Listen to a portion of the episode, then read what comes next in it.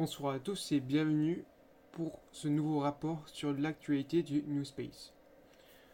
Donc, euh, cette semaine, on va parler de ULA avec euh, leur, euh, leur lancement avorté de la Delta 4, de l'avortement aussi du lancement de Blue Origin de leur New Shepard, le premier cette année, des futurs lancements de la NASA et bien évidemment de SpaceX.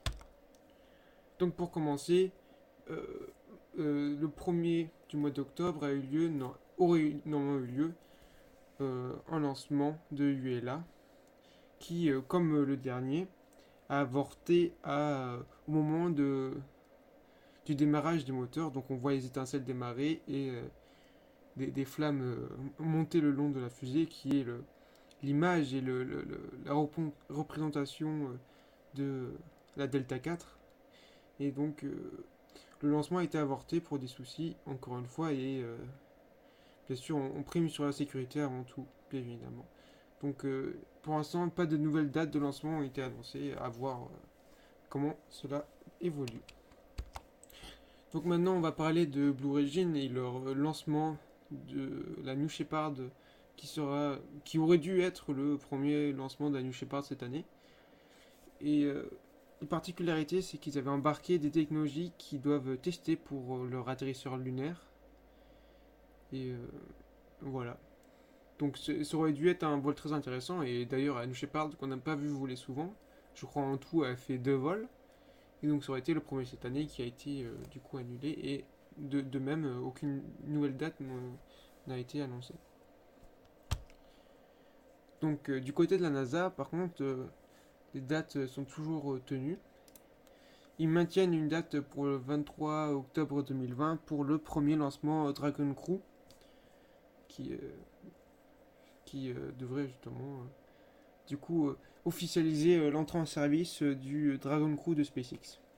Et à rappeler que dans le dans le vol Dragon Crew 2 sera présent Thomas Pesquet, donc le premier français à voler sur le Dragon Crew de SpaceX. Donc un événement important à suivre.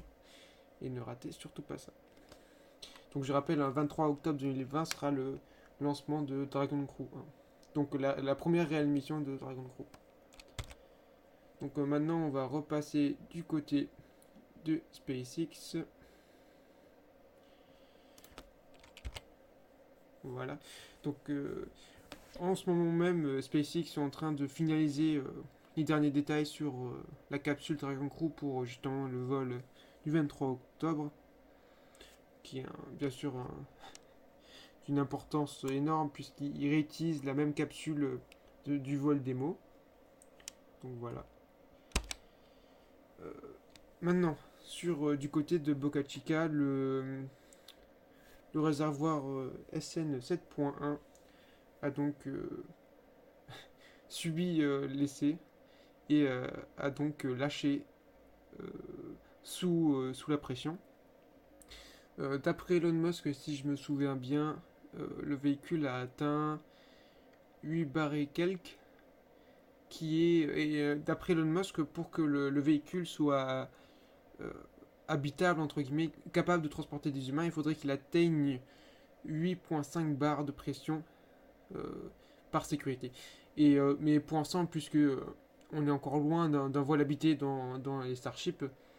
La pression de, 8 bars est largement suffisante et pourrait être. Et Elon Musk voit d'ailleurs de plusieurs angles dans lesquels il peut l'améliorer euh, pour atteindre ce niveau de sécurité. Maintenant, on va passer du côté de SN8 qui euh, vient d'être euh, fini d'être assemblé entre guillemets, sur lesquels on a ajouté ces flaperons qui sont contrôlés par des moteurs Tesla, bien évidemment, électriques qui a été euh, mis sur son pas d'essai, euh, si je me souviens bien, il y a trois jours, pour effectuer ses premiers tests cryogéniques. Et euh, les dates pour les tests cryogéniques sont à partir d'aujourd'hui jusqu'à après-demain. Donc normalement, dans ce laps de temps, SNUT aura effectué ses tests cryogéniques. Et voilà. Donc à préciser que après ces tests cryogéniques euh, et sûrement du, des, de, du démarrage des moteurs des Raptors sous SN8. SpaceX doit encore rajouter la coiffe et les, flaperons sur la coiffe, évidemment. Donc à voir à quel moment SpaceX a l'intention de les ajouter, soit avant le laisser statique des moteurs, soit après. C'est encore une information qu'on ne sait pas. Voilà. Et aussi euh, quelques petits euh, mèmes qui sont apparus sur internet euh, comparant SN8 et un pingouin avec ces petits flaperons refermés. Maintenant, du côté du, High Bay SpaceX, ils sont quasiment à la fin. Il reste à l'heure actuelle seulement la fin du toit pour que le bâtiment soit officiellement terminé.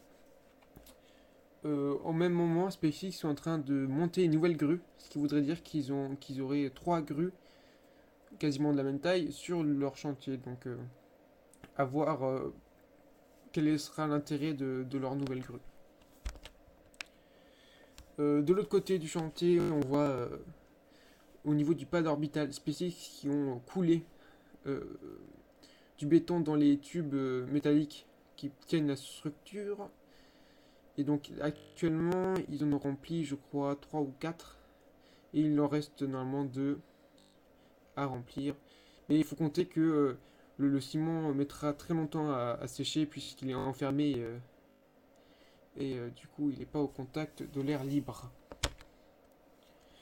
Maintenant, SN9 a été complètement assemblé. C'est-à-dire que maintenant, euh, enfin du format, on peut comparer maintenant SN9 à SN6 et 5 dans, euh, dans son ensemble.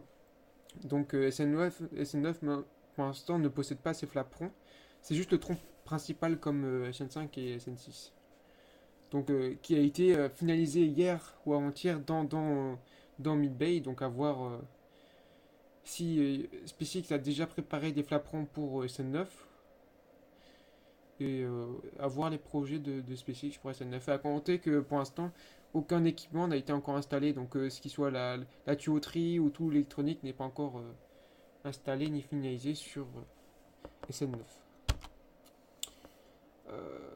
maintenant, on a trouvé aussi des, des, ont été aperçus des pièces de SN12, sachant qu'il y a aussi des pièces de SN 10 et 9 qui sont aperçues. Donc là, ils sont jusqu'à l'itération SN12 pour certaines parties de, de Starship. Et euh, tout ça, c'est des images là pour l'instant de NASA Space Flight. Donc voilà, ils sont déjà à SN12 alors que SN8 n'a pas encore commencé ses essais. c'est qu'ils avancent très très vite. Maintenant, du côté de Super Heavy, euh, à l'heure actuelle, on connaît je, euh, deux pièces. Donc un tronçon principal du côté du, du, du réservoir du bas et euh, justement le, le, tronçon qui fait la liaison entre les deux réservoirs. Donc le, dôme qu'ils ont en commun euh, a été aperçu et un tronçon principal en bas. Mais euh, c'est encore loin d'être finalisé vu la taille de Super Heavy. Et en tout cas, ça veut dire qu'ils travaillent dessus et que ça avance. Donc voilà. maintenant, pour ceux qui me suivent en live, ils peuvent voir les très belles images de Deep Space euh, courrier euh, d'un prototype euh, SN8 en, plein vol qui fait son, son plongeon. Donc voilà, le, but de SN8 sera de, démontrer le, le, la manière, l'atterrissage justement de, que, que rêve Elon Musk. C'est-à-dire que SN8 va s'élever en altitude, couper ses moteurs, basculer en avant, et avec ses flaperons, contrôler sa descente et au dernier moment se redresser et rallumer ses moteurs pour pouvoir euh, se toucher en toute sécurité. Et donc euh, là aussi c'est une petite image pour euh, ceux qui me suivent en stream de à quoi pourrait ressembler le, pas de tir orbital finalisé. Donc pour ceux qui me suivent sur le podcast, à quoi il ressemble, c'est 6 tubes cylindriques verticaux et au niveau de la croix, il coule du béton pour, pour diriger les flammes vers l'extérieur. Maintenant, euh, à côté de cette structure devrait être construite une grue qui pourrait euh, permettre de, qui, devrait permettre de, de relier euh, tout, tout remplir les réservoirs, etc. Et accéder au cargo situé en haut. Donc voilà, c'est le résumé pour cette semaine. Et à quoi on peut s'attendre pour la semaine prochaine? Les essais cryogéniques de SN8, très important. Euh, Peut-être une nouvelle date pour euh, New Shepard. Et surtout, il y a normalement un lancement euh, Starlink cette semaine et peut-être un lancement GPS 3 aussi cette semaine. À voir comment la météo se présente, qui, ont, qui devaient avoir lieu la semaine dernière, mais qui ont été retardés pour cause du météo. Donc à voir comment ça se produira. Donc merci à tous de m'avoir suivi en live sur Twitch et merci à tous de m'écouter aussi sur, sur les podcasts respectivement. Et du coup, moi je vous dis bonne fin de soirée et à la semaine prochaine. Au revoir.